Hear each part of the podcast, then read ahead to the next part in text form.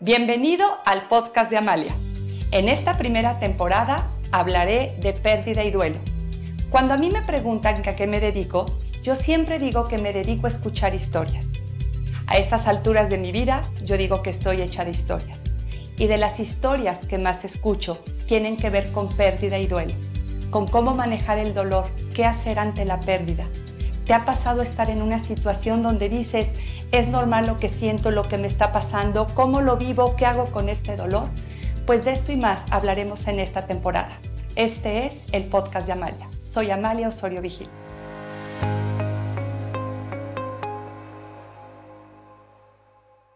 Muchísimas personas me preguntan, Amalia, ¿qué le digo? ¿Cuál es la frase adecuada? Y a mí me encanta decirles a las personas que no hay frases adecuadas. Hay personas y cada persona necesita una frase especialmente dirigida hacia ella.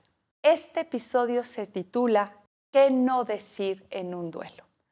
Porque cuando sabes lo que no tienes que decir, entonces vas a tener la posibilidad de realmente contactar con esa persona y saber qué necesita escuchar de ti. Quiero introducir este episodio hablando de un concepto importante que es que una persona en duelo está permeable. Permeable es lo contrario a cuando traes un impermeable que te protege y que impide que te mojes. Una persona está permeable, está hipersensible y todo lo que escucha y le decimos cuando está atravesando un duelo, esas palabras entran mejor, esas palabras llegan mejor, esas palabras tienen una intensidad diferente. Y entonces lo que le decimos a alguien en duelo no se recibe como cuando estás con un impermeable en la vida. Es decir, las cosas entran de una manera más sutil, van llegando y se van quedando en ti. Siempre pensemos entonces en eso, está permeable. Lo que tú le digas, las frases que tú emplees, van a llegar a su ser. Por eso hay que tener tanto cuidado. ¿Qué no decir en un duelo? Hay muchas frases clichés que usamos pero cuando hemos estado en duelo y nos las dicen, justo porque como estamos permeables, nos impactan de una manera totalmente diferente. ¿Qué no decir? Te quiero platicar una historia que me sucedió hace algunos años en un taller de duelo. Estábamos hablando justo de estas frases inadecuadas que nos dicen en el duelo. Y una señora que estaba en este taller y su duelo era porque su hija joven había fallecido en tres días por una enfermedad de esas invisibles, hablando de estas frases, se volvió y me dijo, Amalia, cuando las personas nos dicen estas frases, tienen una mezcla de buena intención y de gran ignorancia. Qué frase tan sabia. No saben esa frase cómo la he tenido a lo largo de los años y se las comparto a muchas personas. Es una mezcla de buena intención y de gran ignorancia. Pero entonces sacamos a relucir tantas de esas frases clichés que usamos en la vida que no dimensionamos que por estar permeable una persona, esas frases van a cobrar una fuerza muy grande en el interior de las personas y muchas veces las inquietan, les dan de vueltas, se las creen, las hacen suyas y de verdad las pueden perseguir durante muchos años. Las palabras hay que cuidarlas mucho con alguien que está permeable. Lo que quiero hacer en este episodio es decirte algunas de las frases más comunes que se dicen que nos pueden permitir hacer un alto, reflexionar en ellas y no usarlas. También es importante mencionar que algunas de las frases que ahorita te diré, para algunas personas pueden cobrar sentido y algunas personas se las pueden decir a ellas mismas. Lo que no podemos es arriesgarnos a que yo se la diga y esa frase llegue a esa persona y le genere un malestar o una inquietud mental. Primero quiero mencionar, porque hasta se las agrupé, esas frases que tienen que ver con el tiempo. El tiempo lo cura todo. Esa frase hay que reflexionarla. Hay personas que llevan muchos años atoradas en un duelo y el tiempo no lo cura. El tiempo no es un mago, el tiempo no es una persona que llegue y cure. Lo que te va a ayudar en un duelo es lo que tú haces con el tiempo, lo que tú haces con ese recurso, lo que tú decides hacer en el día a día conforme avanza tu duelo. Dale tiempo al tiempo. Hay personas que manejan bien el tiempo y conforme avanza su duelo pueden ir sintiendo esa paz, esa armonía. Y hay una que me preocupa mucho, que tiene que ver con el tiempo, que es la que más me inquieta por el daño que puede hacer mal empleada.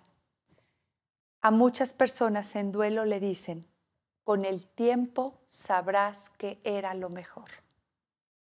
Yo no niego que para algunas personas en algún tipo de duelo, la misma persona diga, pasado el tiempo, habiendo vivido sanamente su duelo, diga, fue lo mejor. Pero lo dijo la persona y lo dijo después de un proceso. Pero imagínense a alguien que recién vivió un duelo, de esos duelos donde te duele el alma, el ser, cada parte de ti, que te digan con el tiempo sabrás que era lo mejor. Dile eso a un padre o a una madre que mataron a un hijo. ¿Cómo esa frase en algún momento les va a poder hacer sentido? Hay frases que no aplican. Estas frases generan un sentimiento interior verdaderamente desagradable. Con el tiempo sabrás que era lo mejor.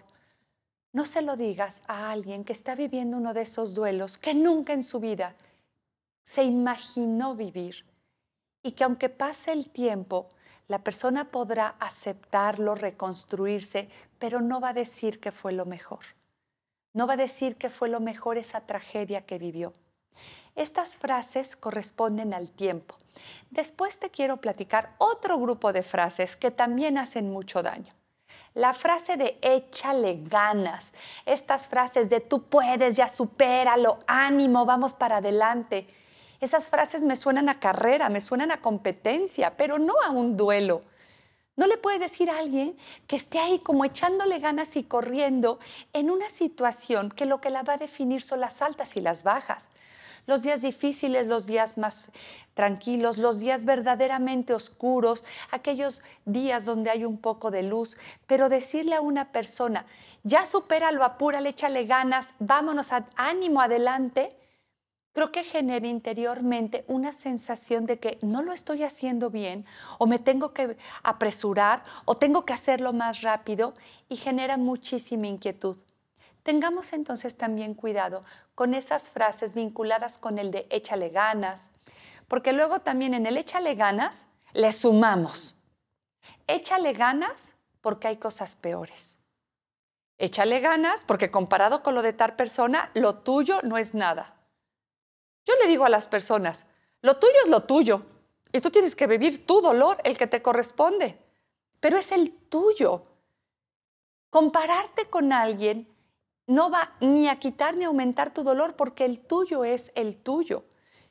Voltearte y comparar, yo he visto el efecto que hace que las personas digan racionalmente, no, sí, lo suyo está peor, entonces bloquean y limitan su sentir.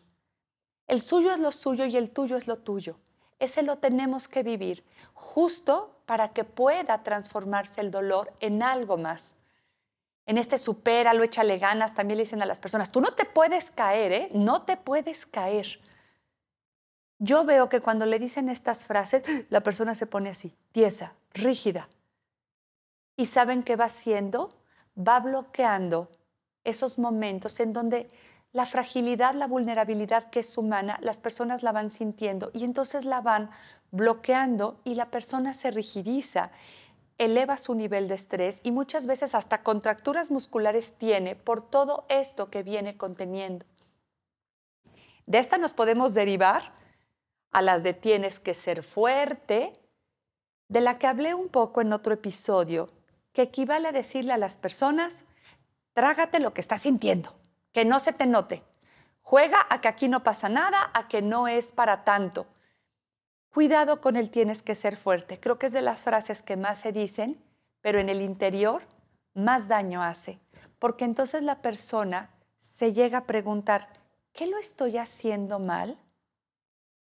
¿Qué no se ve que estoy trabajando por reconstruirme y por reinventarme? ¿Por qué si me dicen que tengo que ser fuerte, están viendo algo en mí ¿Estoy débil? Esa duda interior que genera un tienes que ser fuerte mete a las personas en un tema de aguantarse controlarse, bloquear o negar. Me voy a otro grupo de estas frases que te agrupé para que tengamos una, una, visión amplia de aquellas cosas que podemos corregir cuando acompañamos a alguien en duelo. Todo este grupo de frases de te espera algo grande. No hay mal que por bien no venga.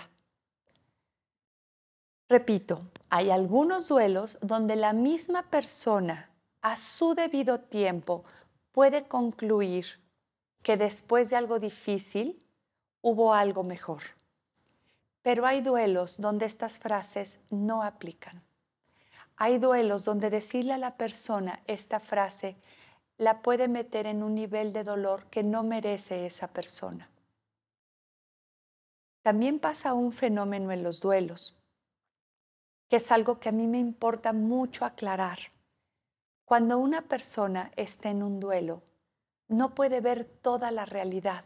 Un ratito es temporal, pero no puede ver el todo, porque primero se tiene que focalizar en la ausencia, un tiempo en la vida, pero no puede volver a ver todo lo que tiene ni valorar todo lo que hay a su alrededor, porque humanamente, para que luego puedas mirar la realidad completa, primero tienes que ver la ausencia. Esto es parte del proceso de duelo. Alguna vez se lo expliqué a un grupo de personas y les hizo mucho sentido, que les expliqué y les dije que le, le íbamos a llamar la teoría del muñón. Y quiero hacer referencia a cosas que he observado cuando me toca acompañar a alguien que a lo mejor tiene una amputación. Y puse este ejemplo en esa ocasión. Imagínense una persona que le amputaron un dedo, el dedo pulgar, y que cuando salga del quirófano, abra los ojos, ya no va a tener un dedo. Entra quirófano y va a tener una amputación. Quiero que se vayan a la parte humana a esta humanidad compartida que tenemos como seres humanos. Cuando esa persona salga del quirófano y esté en la sala de recuperación, humanamente va a poner su atención en el muñón, en lo que ya no hay, en ese espacio, en lo que ya es diferente. Y va a necesitar un rato de ver la ausencia para después poder volver a ver su mano y sus otros cuatro dedos. Si sigo con esta explicación que di, una persona no va a salir después de que reciba una amputación a maravillarse de sus otros cuatro dedos. Eso lo va a hacer en otro momento, pero no inmediatamente después. Lo mismo pasa con una persona en duelo. Cuando tiene una pérdida, es a donde sientes que te arrancan el corazón, que te amputan una parte de ti, cuando tienes una de esas pérdidas, no puedes ver todo lo demás. Aunque sea hermoso, aunque sea bello, no lo puedes ver, porque primero te vas a centrar un ratito en lo que no hay. Y una vez que esta persona se centre en lo que no hay, después va a poder volver a mirar todo lo que hay a su alrededor. Tengamos paciencia, pero cuidemos estas frases de mira todo lo que tienes, valora todo lo que hay a tu alrededor, date cuenta de lo grande que tienes a tu alrededor en ese momento no lo va a poder hacer y tengamos esta paciencia que se requiere para que después sí lo logre. Por eso tengamos cuidado con esta frase. También quiero mencionar este tipo de frases que tienen que ver cuando alguien tuvo una enfermedad que le causó sufrimiento o un padecimiento. Y a la gente la consuelan diciéndole, ya no sufre, solo se nos adelantó, ya no está padeciendo eso, eso lo entendemos y eso es real, pero no por eso nos deja de doler. Y cuando se dicen estas frases inadecuadas de ya no estás sufriendo, ¿qué querías verlo sufrir? ¿A poco te gustaba verlo así? No, claro que no me gustaba, pero duele su ausencia, extraño su presencia. Esas frases tampoco se las recomiendo, porque de aquí también favorecemos el ya no llores, no lo dejas descansar, esa frase no saben el impacto que ha tenido. Porque la persona llora porque ama. Las lágrimas muchas veces son legado de amor, son testimonio de amor a esa persona. Entonces, decirle, no lo dejas descansar, lo mete en culpa, lo hace sentirse mal. Y entonces es, no lloro porque no lo dejo descansar. Llorar es parte del proceso y creo que una persona que muere puede entender que el otro tenga que llorar. Cuidemos también esas frases. Y también yo sé que con mucha intención le decimos a las personas, todo va a estar bien, sé cómo te sientes, te entiendo. No todo mundo entiende y no todo mundo sabemos cómo se siente el otro. Entonces quiero terminar diciendo, ¿qué podemos decir? Si todo esto no lo podemos decir, y hay muchas frases más que no recomiendo, ¿qué sí decir? En tanatología no tenemos una receta de cocina, porque lo que le puedes decir a uno que le haga sentido, para otra persona no va a cobrar sentido. Yo lo que te puedo decir es que según el vínculo que tengas con esa persona y según lo que tú representes para el otro, cierra tus ojos, escucha tu voz interior y piensa, ¿qué necesita escuchar o recibir esa persona de mí? ¿Qué de lo que yo diga o haga le puede ser significativo?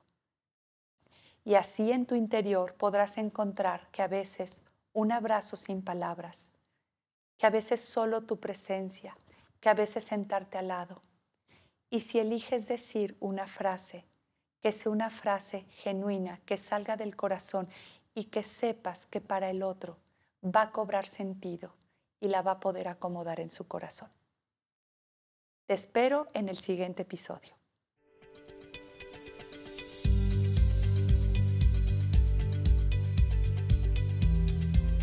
El podcast fue creado para ti, para ti y para todas las personas que están atravesando una pérdida en este momento de su vida. Gracias por acompañarme. Síguenos en las redes sociales, donde podremos compartir, aportar y crecer.